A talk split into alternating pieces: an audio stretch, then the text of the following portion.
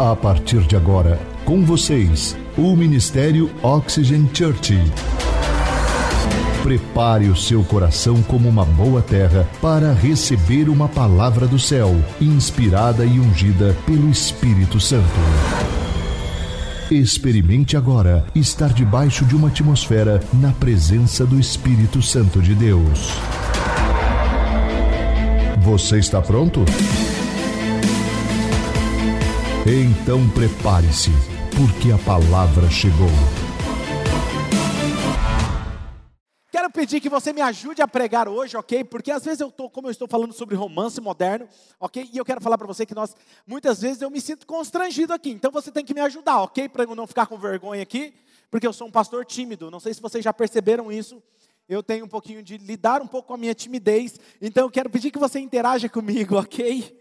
Bem, essa é uma série curta de mensagens, ela tem quatro mensagens, e nós estamos na metade da série já. Então, quero motivar você a não perder as próximas mensagens.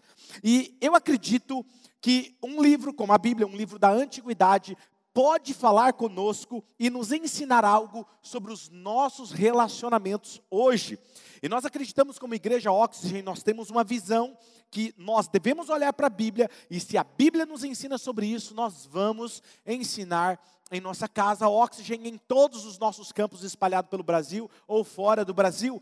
E eu quero deixar aqui um, um abraço para todos vocês que estão nos acompanhando, que fazem parte dessa casa, ou ainda não tem num, num, não está ainda em um campus físico, mas já se sente membro dessa casa online. Eu quero dizer que você é muito bem-vindo sempre. Sou muito feliz como seu pastor, ok?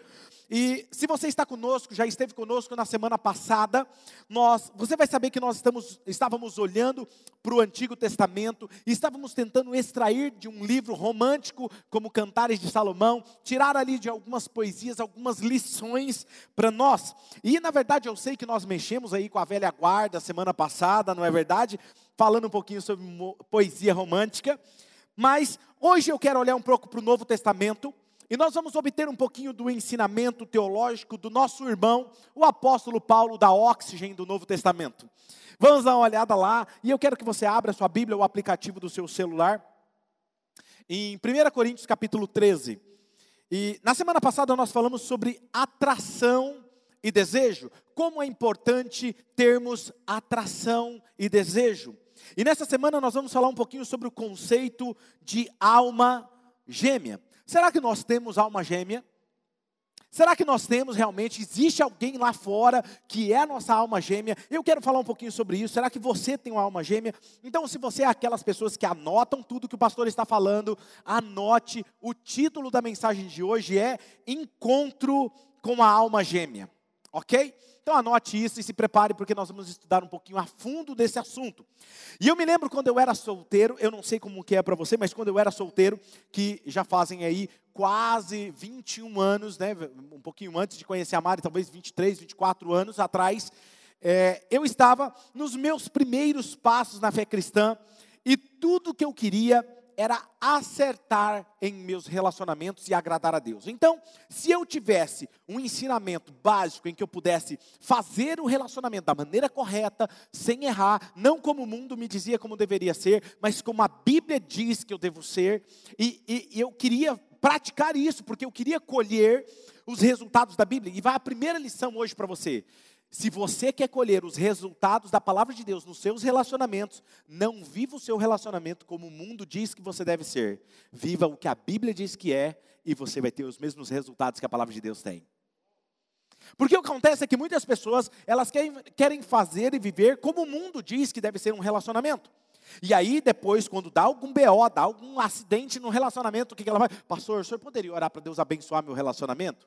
Primeira pergunta, filho, você está vivendo de acordo com a palavra? Primeira coisa. Então nós precisamos olhar para a Bíblia e colocar ela como um espelho, para olhar para nós e nos mostrar onde tem uma ruga na nossa alma, no nosso espírito, algo que precisa ser ajustado.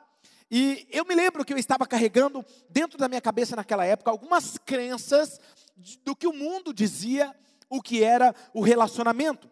E quando eu olhava para a igreja, eu não via um pastor ensinando para mim como eu deveria me relacionar como eu fazia para acertar, ter a certeza que aquela pessoa era de Deus para mim. E aí eu ficava imaginando com aquele conceito de que existia alguém fora de mim, que era a minha cara metade, ou a minha alma gêmea, e eu queria sair à procura com a luneta espiritual, buscando aquela princesa, né? Porque eu queria e eu tinha essa, essa ideia. E quando eu me entendi que eu era chamado para ser um pastor, e um pastor de uma igreja diferente, eu entendi e decidi ser um pastor que ama e serve pessoas em todas as áreas da sua vida. Então, aqui na Oxygen, isso é ser Oxygen, você sempre vai ouvir a gente pregando sobre tudo aqui: sobre oração, sobre jejum, sobre dinheiro, sobre relacionamento, sobre sexo, tudo que a Bíblia diz, nós vamos ensinar ok? Então não se sinta estranho, porque isso nós estamos vivendo uma temporada sobre relacionamento. E por que você hoje é solteiro? Ou talvez você está aqui me ouvindo, mas pastor, eu não sou solteiro. O senhor vai pregar só para solteiro? Não, eu estou saindo de um divórcio, pastor. Essa mensagem é para mim. Não, pastor, eu sou casado. Não, eu sou casada. Pastor, eu sou viúva. E aí, pastor, essa palavra é para mim desde que eu me conheço por gente. Quando eu olhei para a palavra de Deus, a palavra de Deus é para todas as temporadas da sua vida. Então eu acredito que ela sempre vai ser aplicável em alguma área da sua vida. Então fique atento para que o Espírito Santo ministre ao seu coração e mostre como você pode melhorar em sua vida. Talvez vamos aqui uma rápida dica que agora tem algum solteiro aqui nessa manhã, ou nessa tarde ou nessa noite online comigo? Tem alguém aqui comigo? Então faça um sinal, digite aqui no chat, pastor, eu sou solteiro. Então você agora faz o seguinte: talvez você está falando assim, pastor, eu estou naquela fase que eu já estou pronto. Eu estou pronto para casar. Então é o seguinte, pastor, eu estou pronto para sair do culto do Oxygen One, da reunião do Oxygen One, que foi incrível por sinal ontem. E aí acontece, ele sai, pastor, eu estou pronto para dividir o meu lanche.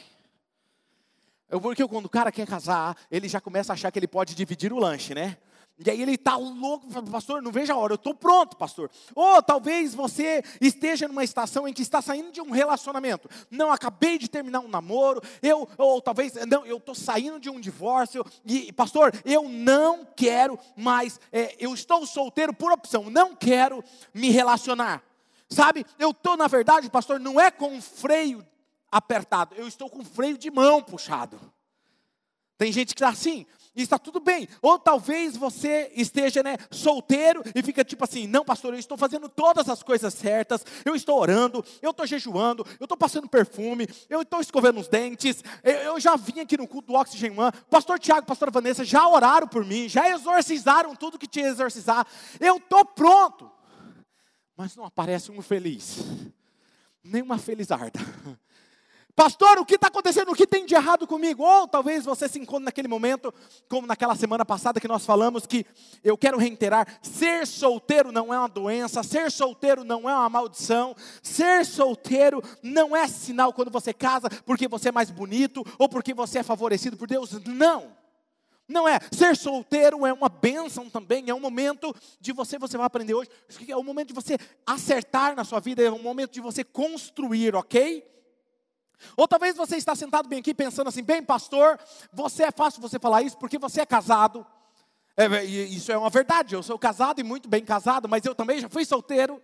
E talvez eu cometi os mesmos erros que você ou já cometeu, ou talvez piores. E eu vou compartilhar um pouquinho rapidamente hoje no meio da mensagem, porque eu era tipo meio que dedo podre, entendeu? Onde eu colocava o dedo não dava, não dava muito certo. E eu sei o que é ser solteiro, e eu sei que tem alguns jovens solteiros que eles estão naquela fase, que é o quê? Que está todos os seus amigos começando a noivar. Aí ele recebe primeiro o convite para o noivado do amigo. Aí ele fica todo feliz. Aí daqui mais um tempo ele recebe o convite do casamento. Aí ele, ele vai com aquela cara assim, meio amarela, assim, né? No, no casamento, mas está tudo bem, né? É o amigo casou e está tudo bem. Daqui a pouco, o mesmo amigo chama para o chá de bebê. Aí quando ele olha, o outro também casou, o outro também casou, e ele está ficando sozinho, e ele começa, o que, que tem de errado comigo? Não é? Às vezes ele está nessa fase. E deixa eu te falar algo para você aqui nessa manhã ou nessa tarde, ou nessa noite, se você não entende que namoro de Deus e tempo de Deus precisam andar alinhado, que relacionamento precisa andar alinhado com a vontade de Deus, você vai se frustrar, você vai ter um sério problema, porque muitas vezes eu e você podemos sequestrar a vontade de Deus para a nossa vida e querer apressar as coisas. Nós queremos atropelar as coisas, porque nós queremos tanto aquilo que nós acabamos cometendo um grande erro. E aqui eu quero dar uma equação do namoro. E quando eu falo namoro, gente, casados, divorciados, qualquer um, qualquer área, escute o que eu vou te falar aqui agora. Quando eu falo de namoro, eu não estou falando só daquela fase antes do casamento. Porque na verdade, quando você casa, aí é que você começa a namorar. Aí é que você começa realmente a aplicar tudo aquilo que você dizia. Você é bela. Você é belo. Ai, que incrível pessoa que você é. Aí eu quero ver você levantar de manhã do lado daquela pessoa, com o cabelo bagunçado, ou com um hálito nada cheiroso, e você fala assim: Você é belo, você é bela. Ah. Aí é a hora de você realmente namorar. Aí é a hora de você. Então eu quero fazer aqui uma equação do namoro. E eu quero que você anote isso e aplique isso na sua vida, ok? Amigos solteiros, casados, preste atenção. Pessoa certa, mas a hora errada é igual relacionamento errado. Vou repetir: pessoa certa, mas a hora errada, igual relacionamento errado. Agora, gente, vai por mim, eu estou salvando a terapia de vocês. Não vai precisar gastar com terapia. Vai por mim, segue isso aqui. Segundo, eu acho que alguém deve me enviar uma mensagem de agradecimento depois no Instagram, beleza? Combinado? Pessoa errada mas a hora certa, igual relacionamento errado.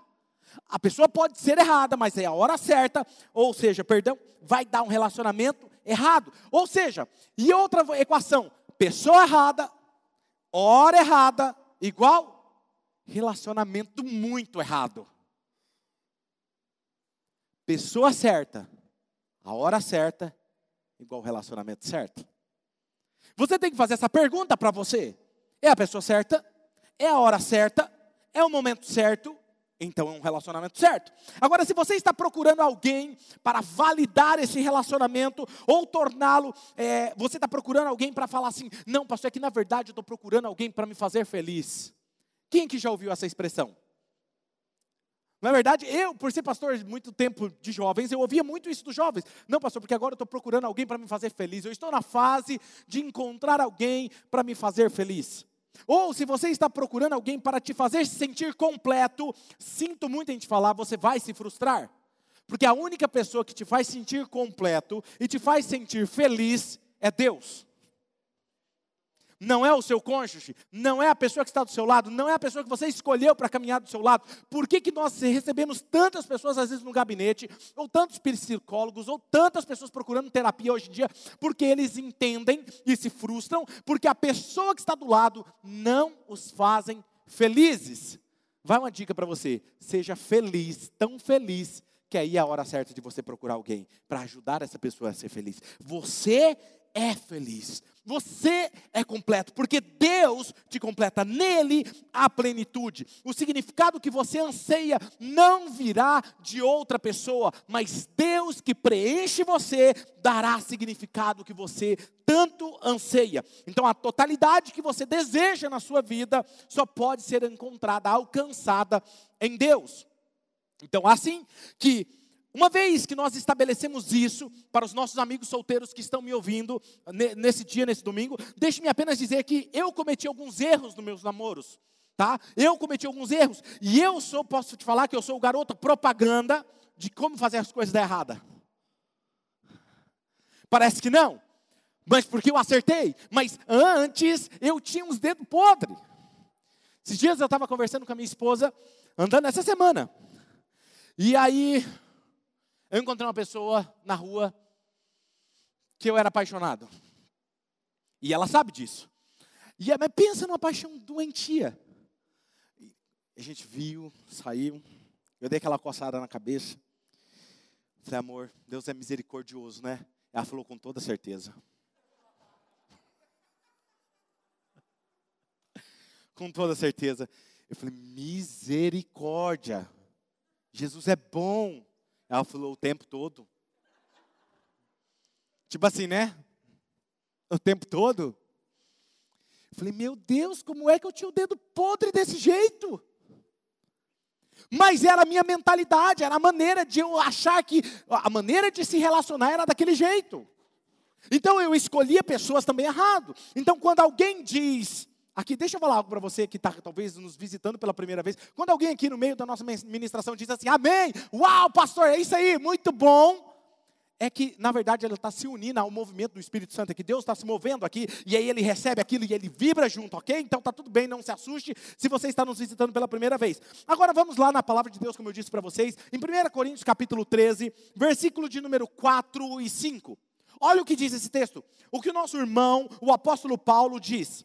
O amor, ele é o que, gente?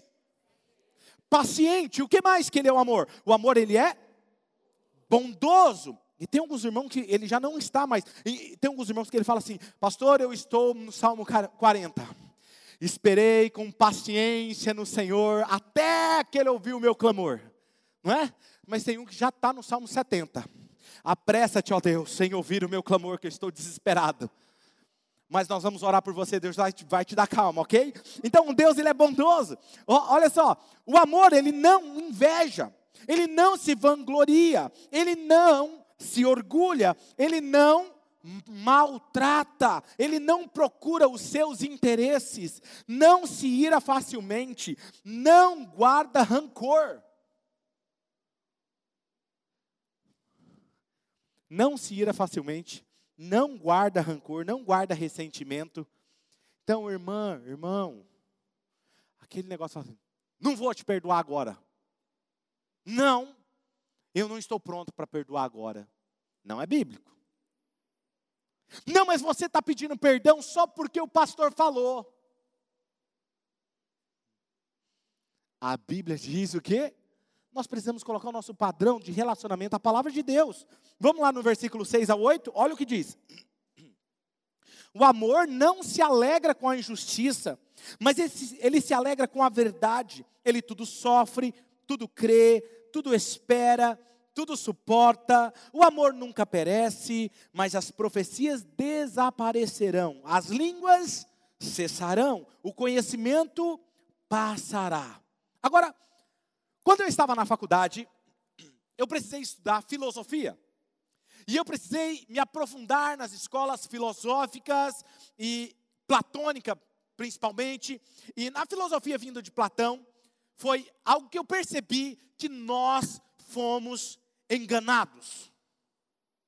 Você já se sentiu enganado? Foi assim que eu me senti? Quando eu estava estudando, eu descobri que algo de certo não estava muito certo. Aquilo que para mim era correto, não estava correto. E quando eu olhei, eu percebi que todos estavam mentindo para nós. Quem? Todo mundo. A maioria, a cultura, a mídia, os filmes, tudo. Porque se você pensa que existe uma pessoa lá fora no universo que completa você, que é a sua alma gêmea, que pode completar você e te fazer se sentir completo, você sabe de onde vem essa compreensão? Vem lá da filosofia. Eu não sei se você sabe, mas o filósofo Platão, ele tinha uma corte de alunos, de discípulos, de pensadores, de dramaturgos, e tinha um cara lá chamado Aristófanes. Nome bom para colocar em filho. Tem uma irmã que está grávida aqui, irmã, quem sabe? Aristófanes. Brincadeira, não faz isso não. Esse cara aí que você está vendo, ele é o culpado pela história das almas gêmeas. E aí eu descobri que esse cara ele tinha um problema. Ele tinha um problema sério. E eu descobri isso mais claramente essa semana, eu vou te explicar o porquê. Foi ele quem escreveu uma fábula, uma história falsa, uma história fictícia, dizendo que os deuses estavam super chateados com os seres humanos. E naquela época nós tínhamos duas cabeças, quatro braços, quatro pernas. E os deuses estavam chateados conosco e deles partiram a nossa alma no meio. E cada um agora vou espalhar para vocês receber esse castigo. Vou colocar sua alma do seu corpo em outro lugar, em outro lugar da terra. Então você busca agora, como ser humano, encontrar sentido quando você encontra a sua alma gêmea. Ok? E eu descobri que isso aqui está errado, porque não existe isso segundo a Bíblia. E daí você vai entender por que, que na maioria dos filmes românticos, comédias românticas, filmes da Disney, fábulas, eles sempre estão reforçando a ideia de que existe uma alma gêmea. Alguém para você encontrar uma, comédia romântica. E isso é uma mentira do inferno. E por que, que eu estou dizendo para você que é uma mentira do inferno? Porque nós somos completos somente em Cristo Jesus. E se nós não entendermos esse conceito, nós estaremos pensando, casados ou solteiros, essa é a minha alma gêmea. Eu já tive que atender pessoas, casais, que às vezes falam assim: não, pastor, sabe o que, que é? É que a gente anda muito desalinhado. E, e eu acho que não é minha alma gêmea. Me dá vontade na hora de bater a mão na mesa. O quê? Não, pastor, é porque, sabe, eu não sei se é a pessoa certa. Aí, olha só, se isso fosse verdade, vamos lá. Vamos pensar que, vamos partir do princípio que era verdade isso aqui. Vamos lá então, você casa e você às vezes tem o dedo meio podre como eu. Aí você vai lá e escolhe a pessoa errada. Aí você casa. Aí você descobre que não é a sua alma gêmea, não é a pessoa certa. O que, que você faz? Separa. Porque você nunca vai ser feliz com aquela pessoa, segundo esse conceito. Faz sentido para vocês? Mas é isso que ele está pregando. E aí, eu, por que, que eu falei para você que existia o problema? Porque ele falou que as irmãs vão vibrar agora comigo. Ele disse que o pior problema no mundo é a mulher. E que você quer descobrir um problema pior do que a mulher, é duas mulheres. Eu falei, mano, esse cara precisava conversar comigo. Daí veio o conceito de alma gêmea. Ele estava buscando, e, talvez ele, com certeza, ele tinha uma crise interior, tá? Aqui, eu não quero julgar ele, mas ele tinha uma crise, ele tinha um problema que precisava ser resolvido. E antes, ei, escuta só, isso é o que acontece no nosso mundo hoje. Mais fácil eu criar uma história para justificar a minha crise do que eu consertar a minha crise para viver como deve ser. É, essa eu mandei bem agora, gente. Pode, pode dar um aplauso de daí, assim, que agora foi bem. Essa foi espontânea? Brincadeira, gente. Brincadeira. Olha só, então a nossa alma é um grande componente em nossos relacionamentos, ok? E eu quero, não estou aqui descartando a ideia da alma, não, ela é muito importante sim. Sabe, percebe? Isso é uma mentira que tem destruído muitos relacionamentos, pois é mais fácil dizer isso, falar que ela não é a minha alma gêmea, do que corrigir o meu comportamento, pedir perdão e mudar de comportamento. É mais fácil falar que nós não nos encaixamos mais. Mas essa mensagem não é apenas para as pessoas solteiras, essa mensagem é para todos nós, em qualquer estação da vida, em qualquer que nós estejamos. Porque mesmo que nós formos casados, ainda precisamos buscar ativamente o parceiro ou a parceira como uma alma gêmea. Oh, espera aí, pastor, o senhor está se contradizendo. Como é que não existe a questão da alma gêmea e agora o senhor fala que nós casados precisamos buscar a interação como se fosse uma alma gêmea. Vem comigo, calma, filhotinho de águia, você vai voar alto, calma aí.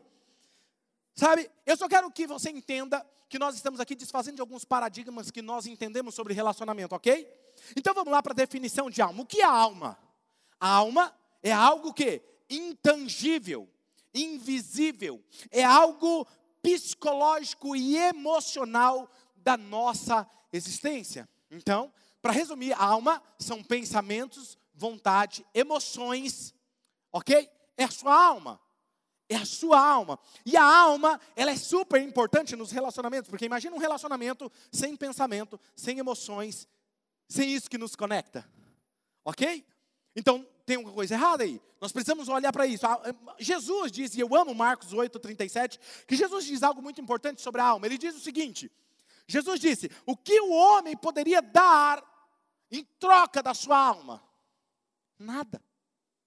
Porque a alma, ela é super importante. Terceira João, a carta de 3 João, capítulo 1, versículo 2, diz o seguinte: Amado, eu oro para que você tenha boa saúde, tudo corra bem na sua vida, assim como vai bem a sua alma. O que, que ele está nos dizendo aqui? Que João está nos escrevendo para os seguidores de Jesus da sua época, mas eu estou dizendo aqui para vocês hoje que como é com a sua alma, a sua vida vai correr na mesma direção. Se a sua alma não está bem, a sua vida não fará sentido. Ok? Então nós precisamos nos importar com aquilo que nós chamamos de alma, que são os nossos pensamentos, as nossas emoções, porque isso é o que nos conecta às pessoas. Gente, escuta, não é algo místico.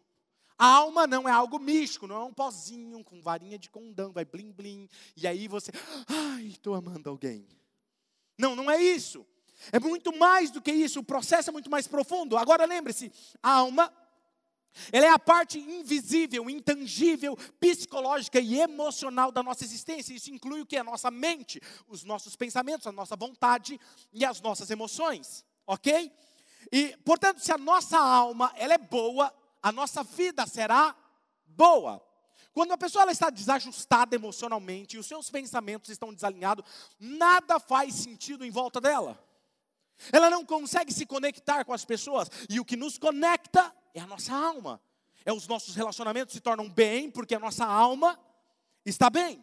Então, embora eu discorde totalmente do que esse discípulo de Platão dizia sobre a alma gêmea que o mundo tem hoje, entendimento hoje, eu acredito que com nós vamos aqui olhar à luz da palavra de Deus e vamos entrelaçar a palavra de Deus com essas verdades, é que eu acredito que Deus pode destinar almas conectadas, não almas gêmeas, mas almas espirituais.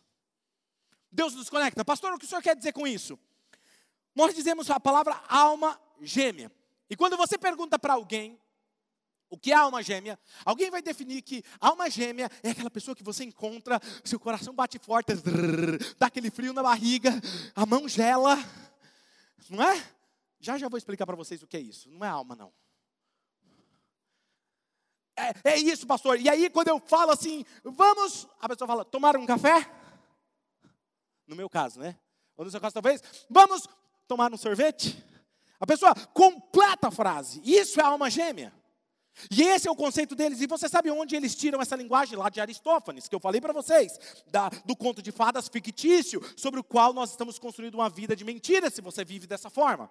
Então, o que é a alma gêmea espiritual? Uma alma gêmea espiritual para aqueles que estão anotando, porque eu sei que tem, principalmente numa reunião como essa, porque eu era assim, anotava tudo para eu estudar em casa, para depois ver versículo por versículo, para ver se o pastor falou direitinho. Eu sei, anota isso então, vamos lá, deixe-me dizer isso de novo para aqueles que estudam em casa. Vamos lá, uma alma gêmea é alguém por quem você se sente atraído fisicamente, que molda emocionalmente com você e se conecta com você emocionalmente e é adequado para você a um propósito. Pegue esse detalhe. Alma gêmea espiritual é alguém que está conectado a você no nível da alma, mas está unido para um propósito. Deus não une pessoas, Deus une propósito. Tem alguém comigo aqui? Muito bom. Então vamos lá. Então, escolha uma pessoa, escolha um parceiro, escolha uma parceira que você tem conexão de alma para um destino, você tem conexão de alma para um propósito, para cumprir algo de Deus para a sua vida. Então, especificamente, isso aqui é para os meus amigos solteiros que estão buscando alguém, ok? Como eu disse, vocês serão um pouco mais abençoados hoje. Eu vou dar algumas dicas rápidas para vocês, tá? E se você for esperto, você vai colocar esse plano em ação, ok? Vai por mim. Então vamos lá, vamos imaginar que você é um jovem solteiro e você quer se casar com alguém, mas o seu propósito hoje, você talvez é um CEO de uma corporação corporação muito grande, você quer fazer parte da revista Forbes, Forbes 100, tá? E você quer ser um grande investidor, e aí você quer casar com uma menina que ela ama as crianças na Somália, que ela quer viver numa casa de barro, que ela quer viver naquela casinha de sapé, ela quer pegar todo o dinheiro e doar eh, para ela. Você acha que vai dar certo esse relacionamento? Quem está me entendendo? Não vai dar certo. Propósito diferente. Outro dia eu estava conversando com uma pessoa e ela estava falando assim: Pastor, eu conheci uma pessoa, eu estava de férias, olha só, ela é toda fitness, ela cuida da saúde, ela dorme cedo, ela cuida, uma pessoa fantástica, espetacular, cuida de todas as áreas, estudiosa e tal. E ela estava de férias, e ela foi para o lado lá do Nordeste, e ela conheceu um cara na balada lá que também era do estado dela. E aí ela falou, pastor, eu estou apaixonada por essa pessoa, porque essa pessoa é incrível, ele é DJ, olha, ele trabalha como DJ, ele trabalha nas, nas casas noturnas, e, e assim. Aí eu comecei a perguntar, ah, que horas que você dorme? Ah, pastor, umas nove e meia, dez horas eu estou dormindo. Falei, que horas que ele dorme? Ah, pastor, não tem hora para dormir, né? Entendi. Você bebe? Não, não bebo. Graças a Deus. E ele? Ah, ele gosta um pouquinho, pastor. Entendi. Vamos lá. É, é, o que, que você gosta de fazer? Qual é o seu hobby? Ah, pastor, eu gosto de andar de bicicleta, eu gosto de treinar ir para academia. E ele? Ih, pastor, uma vida sedentária. Está até com uma barriguinha. Falei, entendi. Eu falei, posso te fazer mais uma pergunta? Falou, pode. Eu falei, você acha que vai dar certo? Ela olhou assim, falou, eu acho que não, né, pastor? Eu falei, então para que insistir? Tem alguém comigo aqui hoje, gente? Eu estou dando uma dica de graça aqui hoje para os jovens solteiros, ok? Cara, você tem que olhar para isso e ver se vai dar certo. A vida da pessoa não vai. É, por mais que ela, não, eu vou mudar, eu vou, eu vou. Pergunta para quem casou se mudou. Pergunta. Vai por mim. Gente, segue essa dica. É uma dica de ouro que eu estou dando aqui, ok? Vamos lá, talvez você tenha um chamado, um ministério na sua vida, e o seu chamado é servir numa ONG, é servir pessoas. Você tem um coração de retribuir, e você quer namorar alguém que é influenciador no Instagram, é um blogueiro, ele gosta de tirar fotos, selfie em casas bonitas, ele ama tirar foto com aqueles espumantes na mão, e você é aquela pessoa que quer dar a vida para os pobres, para os necessitados, e aí, você acha que vai dar certo? Você não gosta de foto, ele ama foto. Aí ele fala: Vamos tirar uma foto, amor, vamos tirar aqui. Não, não, não gosto de foto. Tem alguém errado aqui? Não, gente. Cada um com um propósito diferente de vida. Mas para que vai insistir? Para que vai gastar tempo investindo no namoro, comprando presente no dia dos namorados? É melhor investir no que é certo. Vai comigo, vem.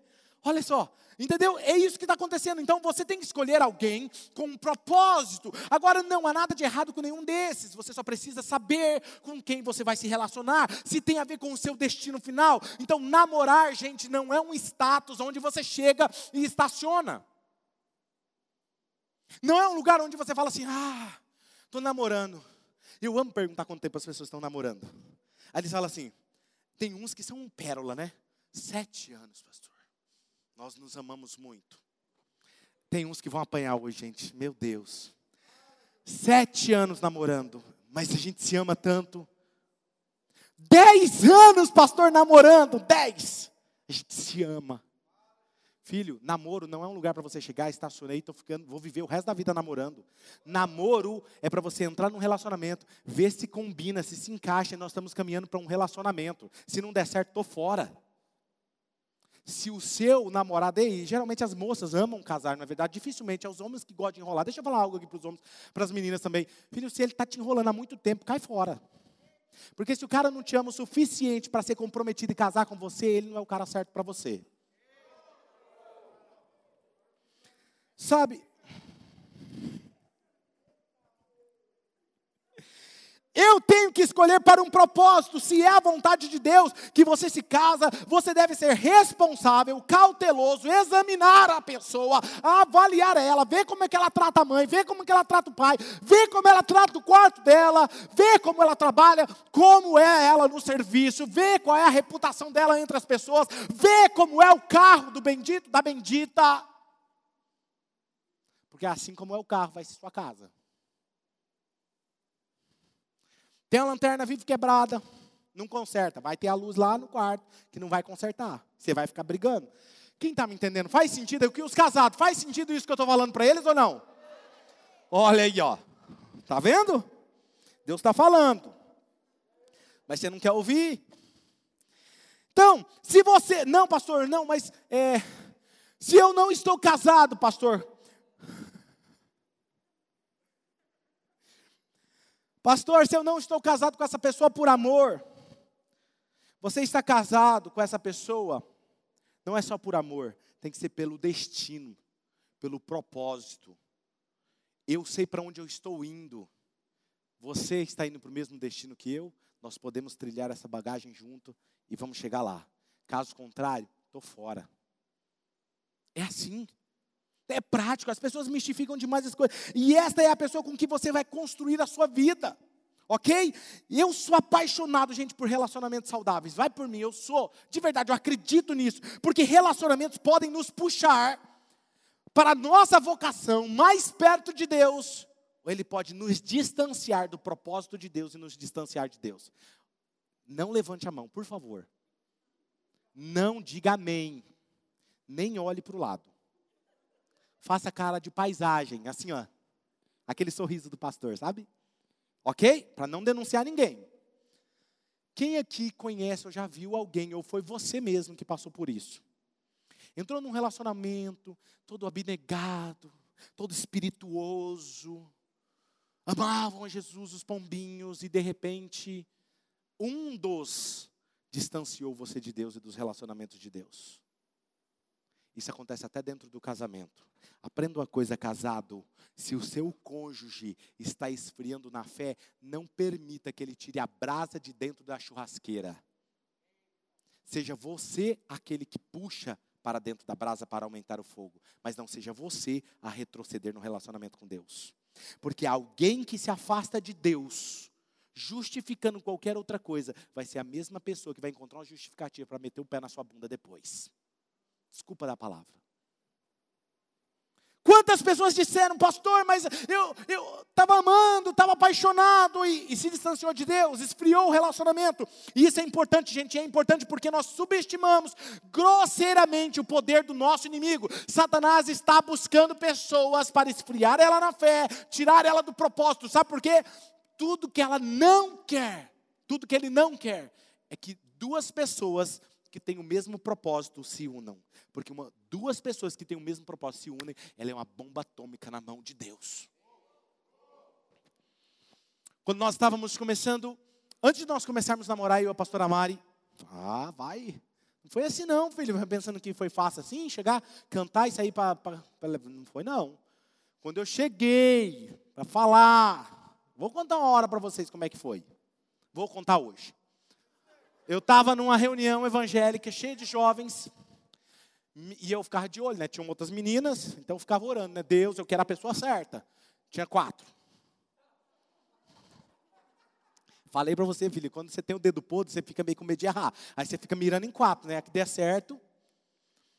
E aí o que acontece?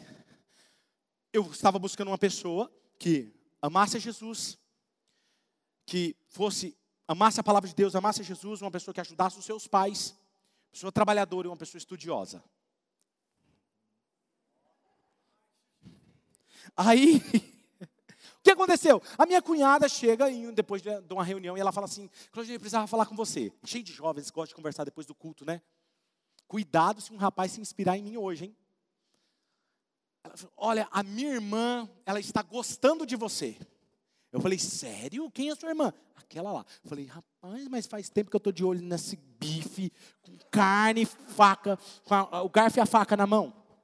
Você acha que eu estou brincando? Eu falei sério, eu falei exatamente isso. Não foi amor. Aí ela falou assim, eu falei sério? Ela falou sério. Eu falei assim, não, mas eu não quero ficar. Olha que espirituoso. Eu não quero esse negócio de ficar, não. Eu quero namorar sério para casar. Ela falou, minha irmã também. Eu falei, sério? Ela falou, sério. Eu falei, chama ela aqui. Ela estava assim, ó. Má, vem cá. Ela terminou de conversar, veio.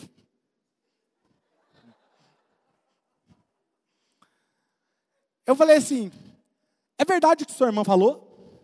Ela falou, não sei. O que, ela falou? Eu falei, ela falou que você. Aí a irmã dela virou e falou assim: Eu falei que você estava gostando dele. Ela olhou assim: Hã? Eu falei que você estava gostando dele. Eu falei, é verdade? Ela. É. Falei, ó, oh, crente não pode mentir. Aí ela falou assim: Filho, nós vamos orar agora. Para saber se é da vontade de Deus. Falei, eita, mistério puro, filho. Eu falei assim, quanto que nós vamos orar? No mínimo meia hora todo dia. Eu falei, mas só meia hora? Não orava cinco minutos. Sério, gente? E aí nós fomos orar, e aí Deus confirmou o nosso namoro. Só então, depois de ter confirmado o nosso namoro, eu fui pedir ela para os seus pais. Nunca beijei ela antes. Fui lá, não fiz test drive. Fui lá e pedi, e hoje nós somos casados, muito bem casados. O que, que eu estou dizendo aqui para você? O solteiro, ele precisa entender que ele precisa buscar alguém que tem o mesmo destino que ele, ok? Tem o mesmo destino, porque o inimigo, ele sabe que você é uma arma. Você é uma arma. Quando tem duas pessoas com o mesmo propósito, você é uma arma, você é uma ameaça para o inferno. Então, quando a sua alma se alinha com a alma de outra pessoa com o mesmo propósito, espiritual, então vocês vão não só abençoar a comunidade onde vocês vivem, mas vocês vão abençoar pessoas. E por que, que o inimigo quer parar? Porque o inimigo sabe que quando duas visões de duas pessoas se alinham, quando o chamado de Deus de duas pessoas se alinham, quando duas pessoas estão em sintonia, o inimigo fica assustado. Você acha que ele não sabia que ia acontecer isso aqui? Sabia. Se ele pudesse parar, ele podia. Ele ia parar. E até hoje ele luta. Mas está amarrado em nome de Jesus e destruído. Amém? Posso ouvir um amém? Então, amigos, vocês que estão anotando família em casa, você não quer apenas um colega de classe, você não quer apenas um colega de quarto, um amigo para a sua vida, você quer uma alma gêmea espiritual, ok? E para aqueles que são casados, pastor, o que eu faço se eu estou casado? E o infeliz não está conectado comigo espiritualmente. E aí? A palavra de Deus diz que o cônjuge que é santo santifica o outro. Tenha você o compromisso com Deus, e o outro é atraído pelo seu compromisso de Deus. Não avalie o seu relacionamento simplesmente porque o outro não está no mesmo nível que você. Seja você, eleve o nível e seja alguém irresistível do Evangelho para essa pessoa. Sabe qual é o grande problema? Por que, que o cônjuge muitas vezes não converte? Ou ele não vem alinhado com você? Porque você é uma coisa dentro da igreja e você é outra dentro de casa você é a pior pregação contra você mesmo. No dia que o seu cônjuge olhar para você e ver Jesus em você, ele vai querer o mesmo Jesus que você tem. Quem está comigo? Ok? Então, só uma dica aqui para aqueles que são casados e estão aí com um propósito. E, pastor, mas então o que, eu faço? Eu estou casado, o que, eu... Segue esses quatro passos. Estudando a palavra de Deus, eu tenho quatro passos para você que eu quero passar aqui hoje para vocês, ok? Quatro pontos. Eu vou ensinar aqui para vocês como vocês namorarem, ok? Então, se você está casado, serve para você. Se você é viúvo, se você é divorciado, se você é solteiro, é para você. Vai por mim, ok? Então, vou tentar aplicar para todos os lados aqui. Como namorar? Primeiro, intencionalidade. Diga comigo, intencionalidade. Por que vocês estão falando em línguas? Falar em nada. Fala intencionalidade. Pronto, olha aí, tá vendo como é fácil? É só ser intencional. Provérbios capítulo 16, versículo 9 diz: Em seu coração o homem planeja o seu caminho, mas o Senhor determina os seus passos. Isso quer dizer o quê? Que o ser humano, ele precisa fazer a parte dele. Qual é a parte dele? Planejar os seus passos. Quando você planeja o seu dia, você está sendo intencional com os seus dias. Você está sendo intencional. E a probabilidade de algo dar errado, desajustar do seu dia, não é muito mais difícil, sim ou não? Porque você tem tudo planejado. Mas eu costumo dizer que a coisa mais prevista na vida é ter imprevisto. Vai acontecer, mas se você tem a sua vida planejada, você sempre se ajusta, ok? Então vai por mim, seja intencional. Portanto, a grande questão, a grande questão que me pergunto o tempo todo é: quem inicia o namoro? Dentro do casamento? Quem inicia o namoro, pastor? Quem está solteiro? Quem inicia o namoro? Não é verdade? Quem dá, toma a iniciativa? Aí as meninas ficam reclamando, não, porque o cara é um pamonha. Eu já dei na cara. E ele não toma iniciativa. Os meninos ficam, ai, eu não sei, essa menina se dá uma de difícil, eu nem sei se eu vou lá, vou tomar um toco. É a linguagem deles. Entendeu? Então eles ficam nessa questão. Ou, seja, você não pode, num relacionamento, quando você está namorando e até dentro do casamento, você não pode ficar jogando unidunité, salamé, minguê. Seja intencional. Para onde você quer que o seu casamento esteja indo? Para onde você quer que esse relacionamento que você está tendo hoje vá? Aquela pessoa que você gosta, o que, que você quer que aconteça? Seja intencional. Porque eu acredito que quando você se casa, você é casado para a vida toda. Ok? Nós acreditamos no casamento para a vida toda. Portanto, a pergunta que as pessoas fazem: quem começa o namoro, a mulher ou o homem? E uma pesquisa lá em 2018 foi feita uma pesquisa e disse que eles perceberam que 87% acreditavam que os homens deveriam iniciar o relacionamento. E de acordo com a minha própria pesquisa que eu fiz essa semana no Instagram, 85% acreditam que os homens devem iniciar. Mas eu não vou ser tendencioso aqui, ok? Porque vamos pensar aqui dos dois lados. Ajuda ele, irmã. Às vezes ele é tímido. Entendeu? Não tem problema você. Mas, pastor, e a Bíblia? O que a Bíblia diz? Vamos lá então. A Bíblia diz o seguinte: Nós lemos e encontra uma coisa boa. Olha aqui, a Bíblia diz que, em Provérbios capítulo 18, versículo 22, quem encontra uma esposa, encontra algo excelente. Então está falando aqui que quem encontra a esposa, está falando que o homem toma a iniciativa, o homem que encontra, ok? Mas nós também temos a Bíblia que diz lá em Ruth, e os estudiosos dizem que nós temos uma moça, uma jovem, que diz o seguinte, 3,9, Ruth 3,9, estenda a sua capa sobre a sua serva, pois o Senhor é resgatador. O que, que isso quer dizer? Coloque a sua capa sobre mim. Essa expressão no hebraico significava assim, ó, case comigo. Irmãs solteiras, por favor, não sai por aí agora dizendo: joga sua jaqueta sobre mim, filho. Nem saia dizendo algo do tipo: vou lhe oferecer 72 camelos para que você case comigo. Não faça isso. Mas era o que eles faziam naquela época. E eu acho que talvez disso, tendenciosamente no frio, quando o rapaz chega com a jaqueta assim, né? Não sei, só uma dica, né? Rapazes, quando tiver frio, menino estiver com frio. Solteiros ou casados, vai uma dica para vocês. Convide para tomar um café ou para tomar um todinho. Porque, né, se eu ficar falando de café, vão me discriminar nas redes sociais. Chama para tomar um sorvete. Casado. Sabe por que muitas coisas não estão dando certo lá? Porque você não chama para sair. Você sai com todo mundo, mas não sai com ela. É ou não é, irmã? Fala, fala, deixa Jesus te usar, pastor. Sabe? Não é sair com os filhos. Pega um, põe aqui, pega o outro pela mão aqui, o outro moleque vai chutando bola e para num restaurante. Não! Deixa a criançada com a sogra. Deixa com o cunhado, que eu tenho um cunhado aqui que ajuda a cuidar das crianças. Deixa com alguém, paga uma babá, sai vocês dois. Olha olho no olho. Invista tempo. Rapazes, moça, chama para tomar um sorvete, chama para tomar um café. Ei, escuta. Tá tudo bem, é só um café. Não está chamando você para casar. O rapaz, o problema é que às vezes o rapaz, vamos tomar um café, vamos tomar um sorvete essa semana? Não, Quase é um pedido de casamento. Filha, pelo amor de Deus, vai lá tomar um café, desfruta de uma amizade. Se não der certo, pelo menos tem amigo. Entendeu? Tem meninas que têm medo, aí depois fica com raiva porque está sozinha. Olha o que o versículo de Paulo está dizendo em 1 Coríntios 13, 5. Não maltrata, o amor não maltrata, ele não procura os seus interesses, ele não se ira facilmente, ele não guarda ressentimento. E ele disse: o amor não desonra os outros. Então você aceitar, você Está tudo bem. Agora, porém, a Bíblia não diz muito sobre namoro, mas ela diz muito sobre relacionamento. Um professor de sociologia, ele estava em Boston, na faculdade de Boston, estava percebendo que os calouros chegavam e eles não sabiam criar relacionamentos. E ele criou uma lista lá, um checklist, para ajudar eles a se interagirem, ok? E eu peguei algumas dicas aqui para dar para vocês. Então ele montou um currículo e eu quero passar para vocês. Então, se você convidar alguém para sair, pague a conta.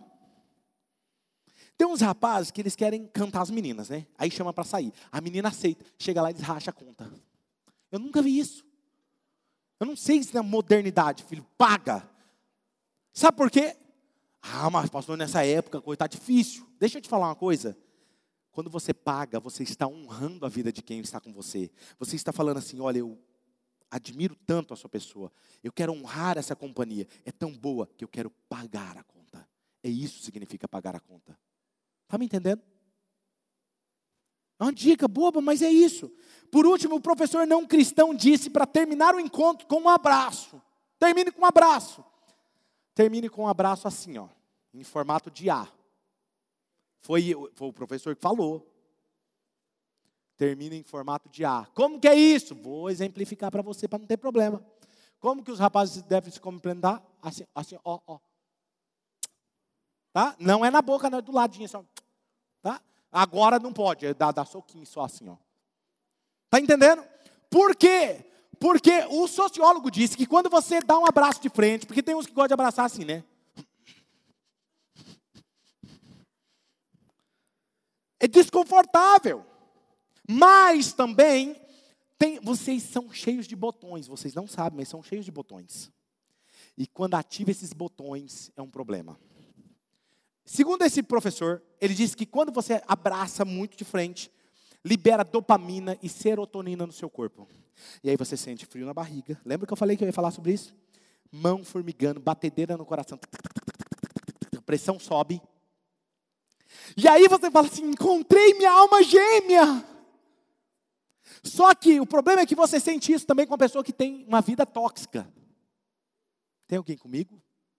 Você sente isso até quem é casado, lá no serviço, vai cumprimentar o outro lá, que é o sexo oposto. O que, você vai fazer? Cuidado, não encosta demais, porque senão você vai sentir o que não é para sentir. Você vai falar assim: hum, eu não sinto mais isso no meu casamento. E eu acho que encontrei minha alma gêmea. Não é não, filho, você está drogado mesmo. É dopamina e serotonina no cérebro. Você está dopado. Então não é a melhor forma de você tomar uma decisão racional. Senão você vai tomar a decisão errada. Está comigo aqui, gente? Cuidado com isso. Ok? Então você precisa tomar cuidado. Isso é realmente o que está acontecendo. Isso não significa que você encontrou a sua alma gêmea. O seu cérebro está processando todas essas emoções felizes. E o que acontece conosco, casado, é que muitas vezes a dopamina e a serotonina se acaba. E aí o que, que você faz? O amor se esfriou entre nós. Feliz, o amor esfriou porque se deixou. Eu sou 21 anos casado, apaixonado por aquela mulher. Me sinto atraído por ela todos os dias. Eu falo para ela. Às vezes eu coloco uma música romântica lá em casa. Escuta, coloco uma música romântica, eu fico todo empolgado. Sério, eu fico dançando, dançando. Aí ela não se toca. Aí eu falo, filha, eu tô todo romântico. Sabe como é ela faz? Ela faz assim para mim, ó. É o máximo. Quando ela faz isso, é o máximo dela. Entendeu? Mas nós cultivamos o belo. É isso que eu falo. Gente, você precisa entender isso, casado. Se você é casado, você precisa ser intencional, chamar o seu cônjuge para sair, cultivar o belo, para que aquele friozinho na barriga nunca se acabe ou ressuscite, pelo amor de Deus. Se for necessário, a gente ora também por ressurreição. Entendeu? Quer ver? Quando você olha para o seu cônjuge, olha aí, ó, Olha o mistério, a revelação. Quando você olha para o seu cônjuge, o que, que vem na sua cabeça de imediato? Ou quando você namora também? Você só reclama? Você sempre olha de forma negativa? Porque quando você faz isso, você está treinando o seu cérebro a associar a imagem daquela pessoa a um problema. E inconscientemente você se bloqueia e se fecha, você não sente atração. Está me entendendo? Ou você olha,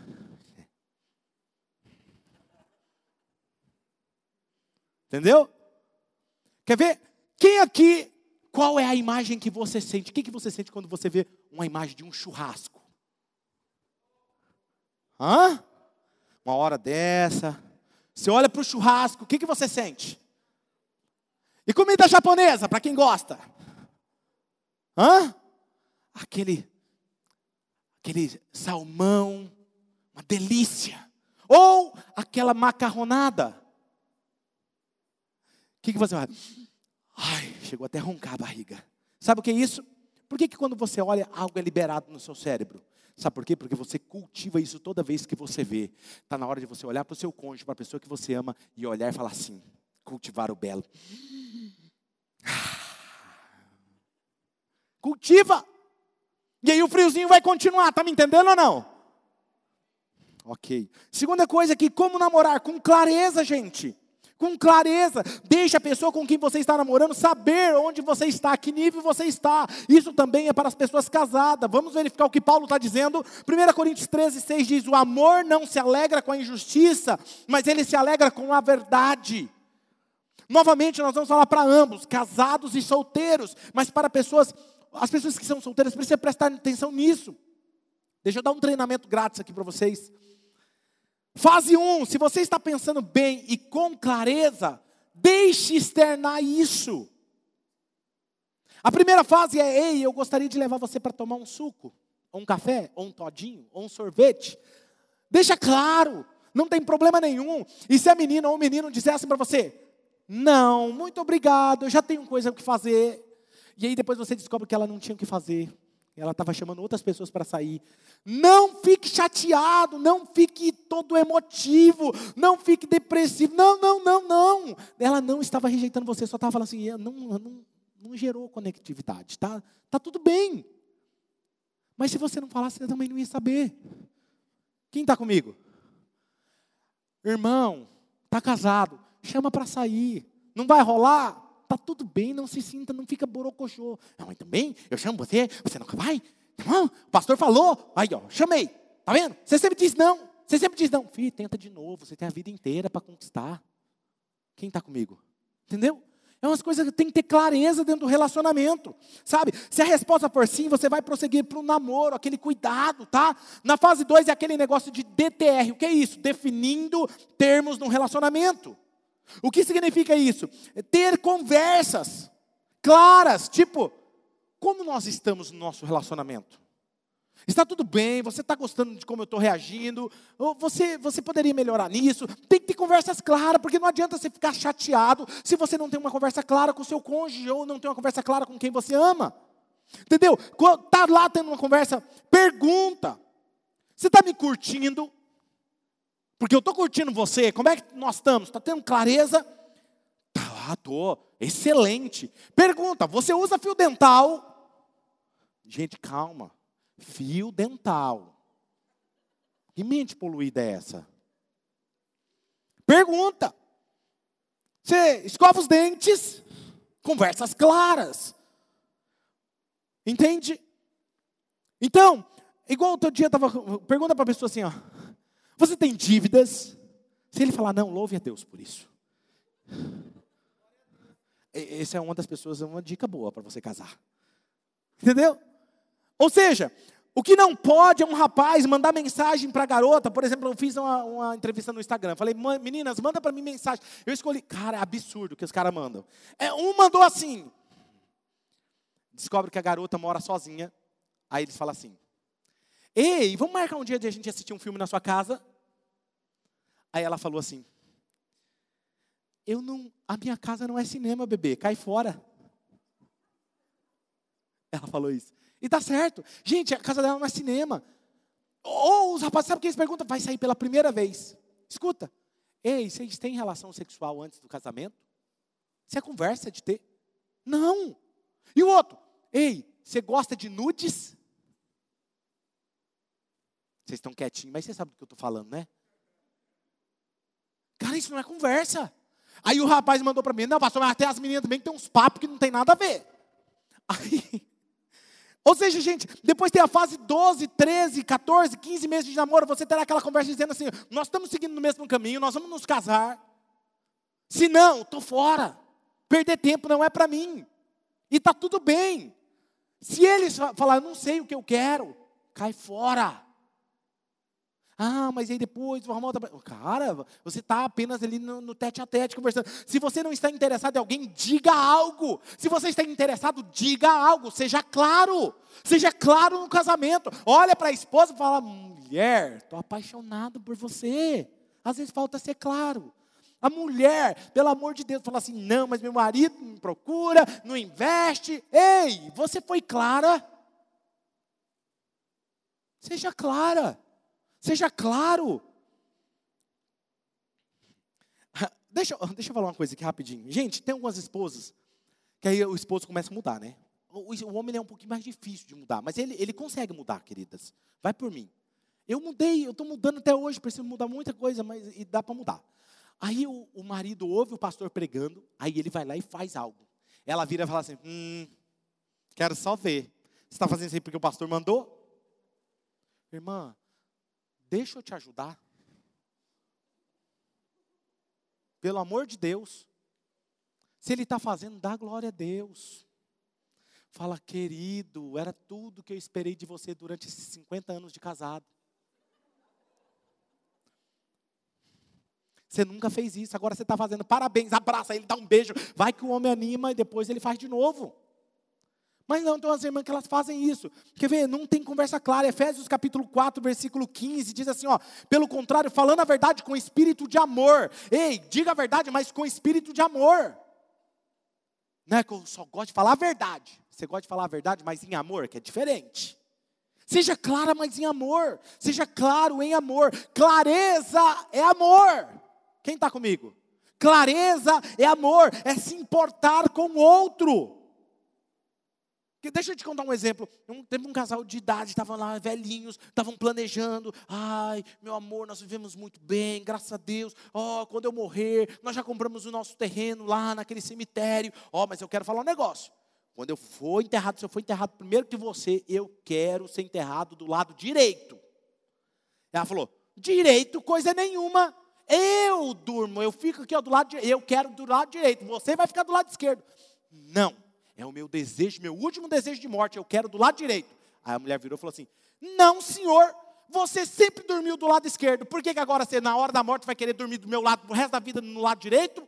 Não, você vai ficar do lado esquerdo. Falou, pois é, eu vivi com você durante 50 anos, sempre dormi do lado esquerdo, mas eu sempre queria dormir do lado direito, mas eu nunca te disse isso. Tá tudo bem, irmãos? Tá me entendendo? Falta clareza. No dia eu estava atendendo um casal, ela falou, ah, mas eu não falo isso pro meu marido. Não falei, nunca falei. Por que você não falou, filha? Ah, porque eu tenho medo de magoar ele. E deixa eu falar um negócio para você, quem não gosta de clareza é criança. Seja adulto. Adulto gosta das coisas claras, porque eles gostam de arcar com as consequências. Nós não gostamos, nós ficamos, nós ficamos pisando em ovos. Sabe, deixa eu falar algo para você, uma mensagem importante para os homens e mulheres que estão aqui conectados comigo. Parem de jogar o jogo da falta de clareza. As pessoas não são claras porque elas têm medo das consequências, por ver o outro como inferior. Ai, tadinho, tadinha, não vai saber lidar com a minha clareza. Quem você pensa que você é? Sabe quando você fala isso, você está se sentindo superior. Seja claro com ele, seja claro com ela. Meu conselho para você é sejam claros, adultos são claros, meninos e meninas não sabem ter clareza, crianças não sabem lidar com clareza. Talvez você me diga, pastor, mas ele não vai saber lidar com isso. Trate ele ou ela como adulto e eles serão adultos. E se não souber lidar? Problema dele, precisa crescer e amadurecer. Quem está me entendendo, gente? Sabe, vocês precisam aprender a ser claros. Imagine se as pessoas olhassem para nós e falassem assim: cara, eles vão se casar, uau, que incrível, nossa, eles são apaixonados, vão viver para o resto da vida. Ou talvez, nossa, uau, você viu só? Estão se separando, mas estão com tanta maturidade lidando com isso, não é? Não, porque tem gente que parece que não tem maturidade nenhuma, ele se separa, parece criança, fica com birra. Gente, as pessoas precisam olhar para nós e ver que a gente é maduro espiritualmente, emocionalmente. Ok? Somos adultos, ninguém é propriedade de ninguém. E eu acho importante dizer isso no âmbito da igreja, porque a gente começa um negócio a achar que a gente é dono do outro, o dono da outra. Tudo que nós precisamos entender é podemos abençoar e liberar o outro para ser feliz. Três, como namorar? Com estratégia. Seja estratégico. 1 Coríntios 13, 7 diz assim: Quem ama nunca desiste, porém suporta tudo com fé, esperança e paciência. Deixa eu explicar algo aqui sobre vocês. Esse texto aqui, quando você lê esse texto aqui, vamos lá. Quem ama nunca Pode ler mais alto. Quem ama nunca. Aí as pessoas falam assim, pastor, então aí eu vou ficar sofrendo? Não é? Quem ama, pastor, nunca desiste. Outro dia eu estava falando com uma pessoa que estava separada. Falou assim, pastor, e no meu caso? Eu amava, mas eu desisti, então não amava? Deixa eu te falar algo. Fui no original, no hebraico, no grego, perdão. Sabe o que está lá no grego? Essa palavra não é desistir. É protege. Quem ama, protege. Quem ama cria um telhado para não deixar o outro ou a outra vulnerável. Quem ama, protege. E aí o texto continua: e ele tem esperança, ele tem expectativa. E aí depois ele continua dizendo o quê? Ele sempre confia, e sempre espera, sempre tem perseverança. Você sabe o que significa? Estratégia. E aí o texto continua dizendo: ele tem esperança e ele tem paciência. Porém, ele suporta tudo isso com fé. Aí eu fui lá no, no original de novo. Suportar é suportar ataques. Mas não é suportar ataques do, do, seu cônjuge. Por eu proteger a pessoa que eu amo, eu sou disposto a sofrer ataques de fora para proteger quem eu amo. Não é um atacando o outro, agredindo um ao outro e às vezes fisicamente e falar assim, mas Deus manda suportar. Deus não fala isso. Tem alguém comigo aqui hoje?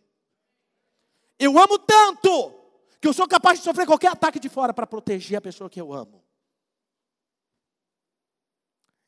Tem estratégia. Isso aqui mesmo que você está dizendo, cara, se você não mirar em nada, você não vai chegar em lugar nenhum.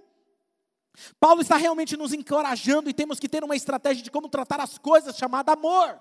Precisamos ser intencionais, precisamos ter estratégia.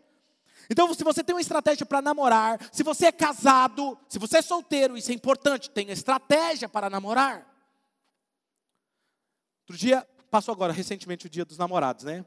Uma pessoa me falou assim, pastor, nós estávamos, dia dos namorados, a gente saiu, estava tudo nos love. Eita, vai ser demais hoje. As crianças não estavam em casa, e aí nós jantamos, e aí nós começamos a ter uma conversa. E aí a mulher começou a falar o que não era para falar. Aí começou a dar DR.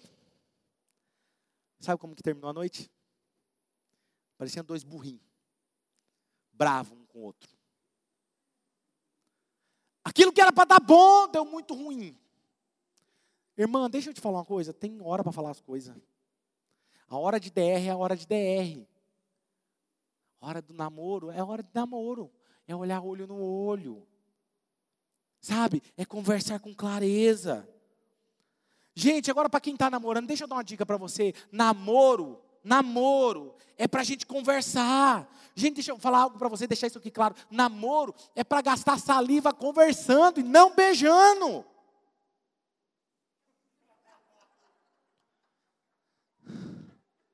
Tem gente, pastor, tu gastando uma saliva, só beija. Não conhece o outro. Não é para conversar, é para conhecer. Essa pessoa me protege. Porque o amor sempre protege. Essa pessoa tem esperança em nosso relacionamento, porque o amor sempre tem esperança. Você confia nessa pessoa, porque o amor é confiável. São perguntas que você tem que fazer. Se você é casado e não tem mais isso, você precisa resgatar isso no seu casamento. Por que, que ela não tem mais confiança em mim? Onde eu pisei na bola? Ele. Está me entendendo? Agora eu quero dar uma estratégia de namoro para aqueles que são solteiros. Namoro intencional. Não conte piada sem graça. Tem uns rapazes que eles querem chamar a atenção da menina. Aí ele faz uma piada denegrindo a imagem da menina, do cabelo dela, da roupa. Não seja sem graça. Seja um cavalheiro, não um cavalo. Está me entendendo? Irmãos, lá em casa, seja cavalheiro, não cavalo. Porque senão, ela vai te dar um coice. E aí você não vai gostar. Está me entendendo? Quando você está namorando, flertando com alguém, não fique falando, garotas, de menstruação. Eles reclamaram disso. Garota, não fique falando da ex deles. Mas com quem você namorou? É um ciúme, já começa, já quer começar com ciúmes. Não, mas você namorou com fulano, eu preciso saber. Você precisa falar a verdade. Não, é porque quando eu casar, eu quero me casar assim. Não fale em casamento, você vai assustar. Não, não fica falando quantos filhos ela quer ter. Irmã, calma, pelo amor de Deus, vai chegar a hora. Você está na primeira conversa. Quem está me entendendo? Qualquer rapaz vai sair correndo de você. Depois não fala que eu não estou ajudando, hein? Mano do céu, me ajuda a ajudar vocês. Quando eu recebi essas conversas, eu falei, cara, não dá para acreditar. Casados! Uh! Cadê os casados? Dá um grito aí. Casado, certifique de fazer perguntas investigativas. Conheça melhor o seu cônjuge. Quando você estiver sentado ali, ó, para conversar olho no olho, estiverem no tempo de vocês, deixe o celular de lado. Maldito celular, que eu também luto contra isso. Deixa o celular de lado. Aprenda a olhar olho no olho. Nada mais importa. Você está com a pessoa que você ama, invista tempo. Coloca uma música romântica, olhe olho no olho. Passe a mão no cabelo dela sem puxar o cabelo. Faça as unhas. Corta essas unhas, irmão, pelo amor de Deus. Vai puxar, aí puxa o fiozinho. Puxa o cabelo da irmã. A irmã, ai! Pega na mão dela.